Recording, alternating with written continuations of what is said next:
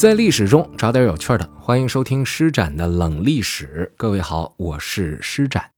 我们经常在电影、电视当中看到这样的情节，说皇帝金口玉言，他说出来的话就是圣旨，别人必须得听。这样的情节大家并不陌生，对吗？但是在真实历史上，这是可能的吗？首先，我们来说逻辑，这绝不可能。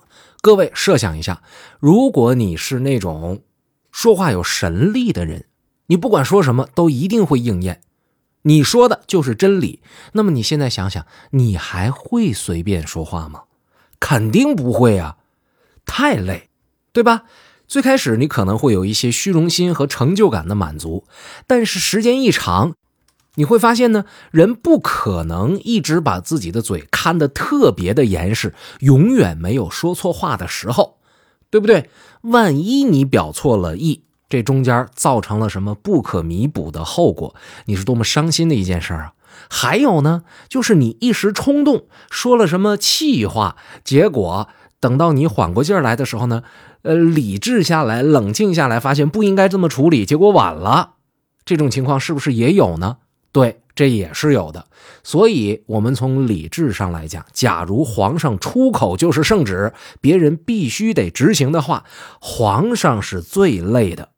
正因为如此，皇上才不会自己搞自己呢。谁当皇帝是为了累死啊？对不对？从嬴政到刘邦，从李世民到唐明皇。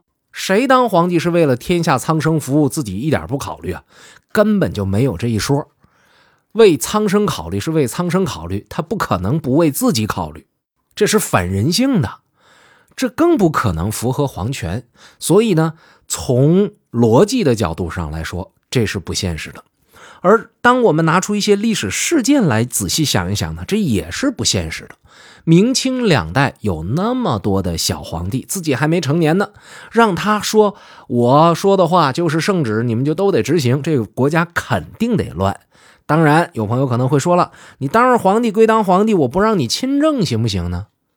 这更恐怖。为什么呀？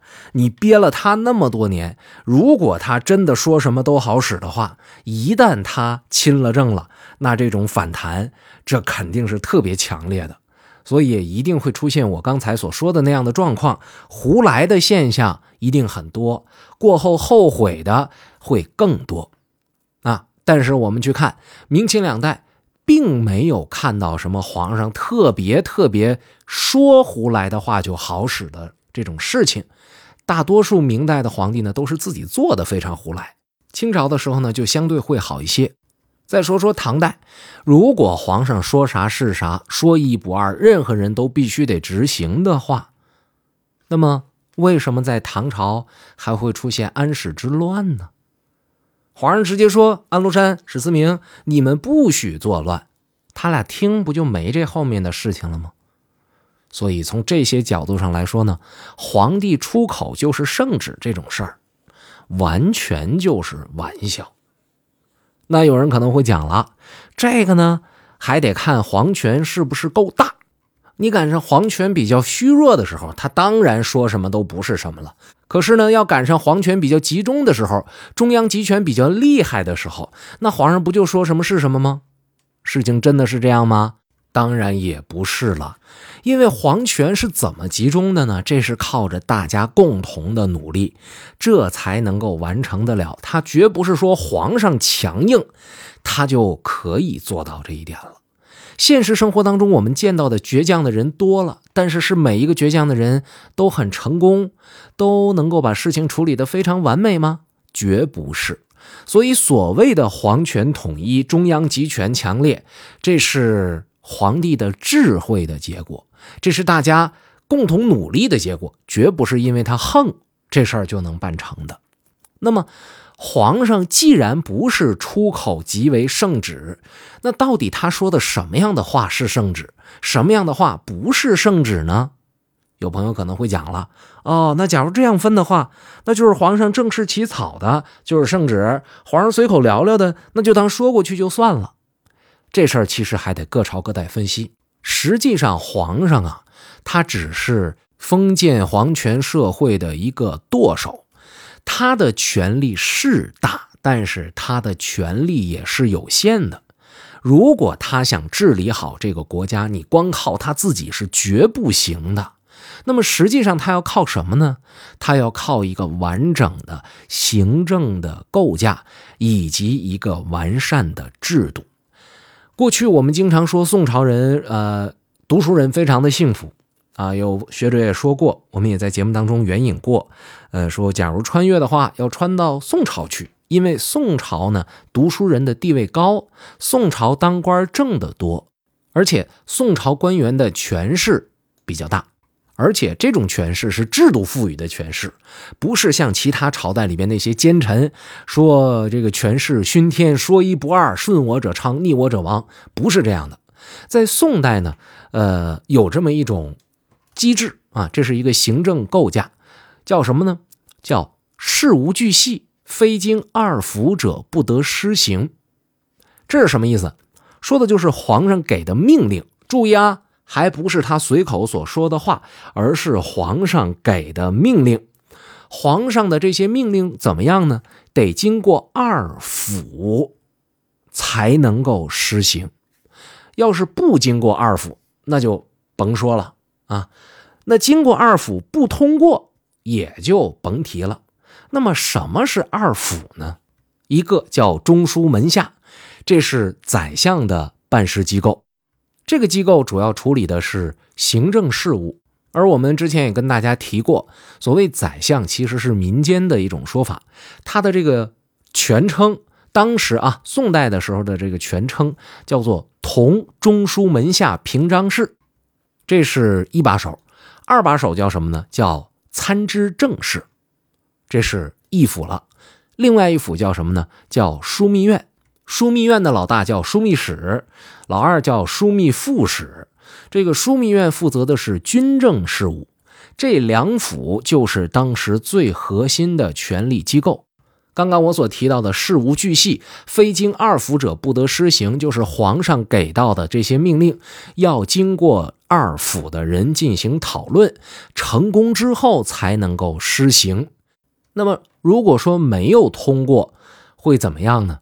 就假如只是单纯的从皇上那儿就传出这么个信儿来啊，说皇上说说说了一句话了，对不起，哪怕你能证明这是皇上说的，外廷也不会承认这是圣旨，也就是说，这不是正式的命令。皇上，你是说了，我是听着了，但不是正式的命令。我必须要在这种大事儿上，我要接到正式的命令才行。这个制度能带来什么样的保障呢？就是让这个国家最聪明的人来帮皇上把把关，让皇上不至于在自己稀里糊涂的时候、犯呆的时候，一意孤行把这个国家弄乱了。就是从制度上避免皇上犯浑。除了这个行政机构呢？宋代还有一种监察机构，啊，叫监察部门呢，也是由两个部分组成，一个叫御史台，一个叫谏院。这个谏院啊，呃，就是进谏的谏，它的这个实际作用呢，基本上就是给皇上提各式各样的建议。请注意啊，我说的是建议。不是对皇上进行指指点点，给皇上没事提意见。咱们说一句最道家的话：谁乐意天天让人骂呀？更何况是一个皇上。就算是历史上以，呃，能够接纳别人的劝谏为著称的那些皇帝，你指着他的鼻子骂娘，你看他收拾不收拾你？所以这个呢，这是人之常情。啊，你给了别人最起码的尊重，别人才会给到你最起码的尊重。更何况你是一个官员，你面对皇帝，那么这尺度怎么把握呢？这主要啊，就看你的，呃，你你所说的这个话有没有道理，还要看看你的态度，以及看皇上乐不乐意接受。当年欧阳修曾经在谏院任职，他就说过，说皇上说什么事儿不行啊，那谏官呢就可以说这事儿行。天子呢？假如说这个事儿可以做，谏官呢就可以说不行。所以在工作场合里呢，这些谏官是可以跟皇上互相争论的。哪怕说这事儿皇上说了，我必须得干，谏官呢也可以说不行，你肯定干不了。那么底下的这些官员听谁的呢？哎，这还是得听谏官的。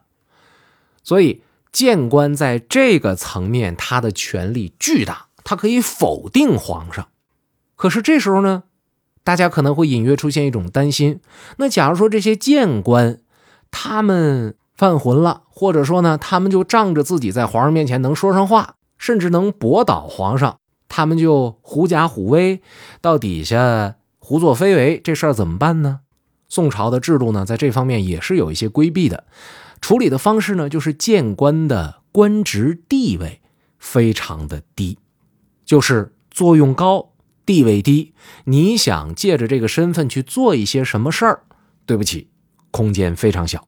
所以你看，这是皇帝不会说什么就是圣旨的非常重要的呃一些制度上的原因。那么你听到这儿的时候呢，可能有的朋友会觉得，哎呀，那皇上当着有什么意思啊？说个话还得被别人驳。请大家注意，在这里边所谓的说个话还得。被驳呀！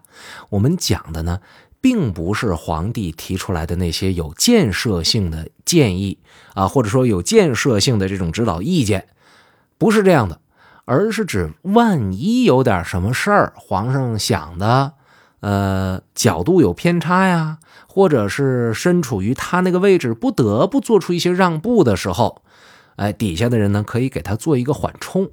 这话怎么理解呢？我给大家举一个例子啊。呃，宋仁宗当时呢，庆历年间有一个官员叫做杜衍，这个杜衍啊，就是枢密使。枢密使就是我刚刚所说的这个二府之一，是当时国家的最高军政长官。这个杜衍就曾经干过一件什么事儿呢？就是皇上呢，呃，额外的给批的这个条子啊，说谁谁谁你得办个什么什么事儿，就到杜衍这儿来了。结果呢？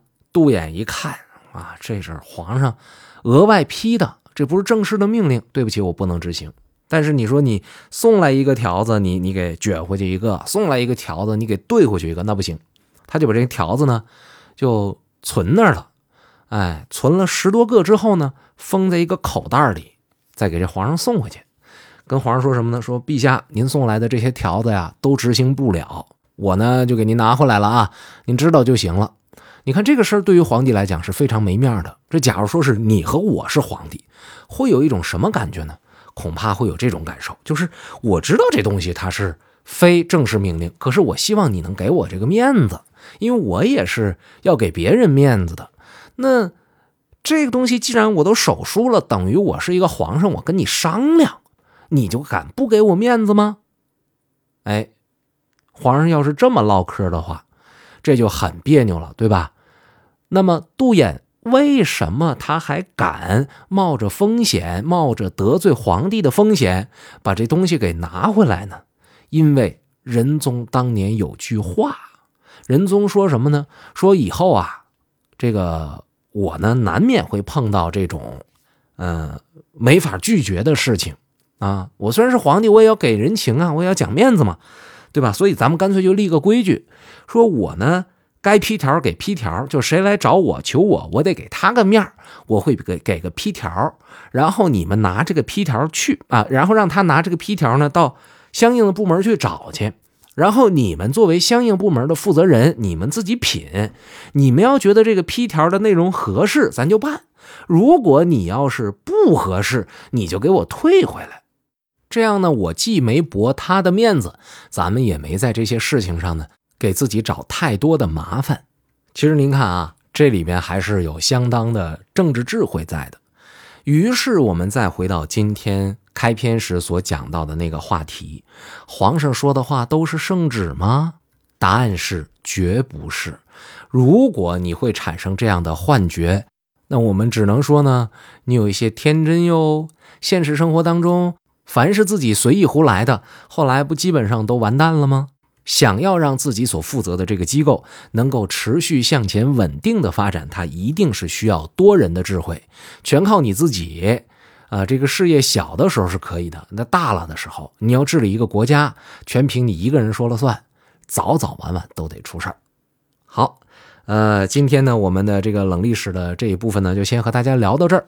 二零二零的最后阶段马上就要来了，我们施展读书会呢也给大家准备了一个重磅福利，从十二月二十八号开始到一月三号期间，加入施展读书会的听友，我们将捞出五条读书锦鲤上岸，赠送一年的施展读书会的免费名额。注意啊，重要的事情说三遍。从十二月二十八号到一月三号期间加入施展读书会的朋友，我们将会挑选出五条读书锦鲤上岸，赠送一年的施展读书会的免费名额，免单，免单，免单。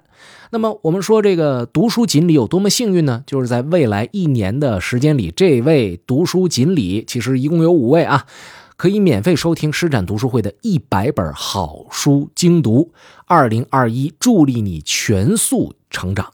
而且这还不够，我们会把充值优惠、加油打折、大牌餐饮折扣这种生活福利呢都给您备上。所以，请赶快搜索添加“施展侃历史”的微信公众账号，呃，搜汉字“施展侃历史”，诗情画意的诗，大展宏图的展，调侃的侃，历史课的历史，回复关键词“读书会”。大家好，我是施展。节目最后告诉大家一个好消息：冷历史第二季新节目《施展冷历史》。三百个历史书没告诉你的真相已经上线了，在喜马拉雅 APP 搜索“冷历史”就能找得到。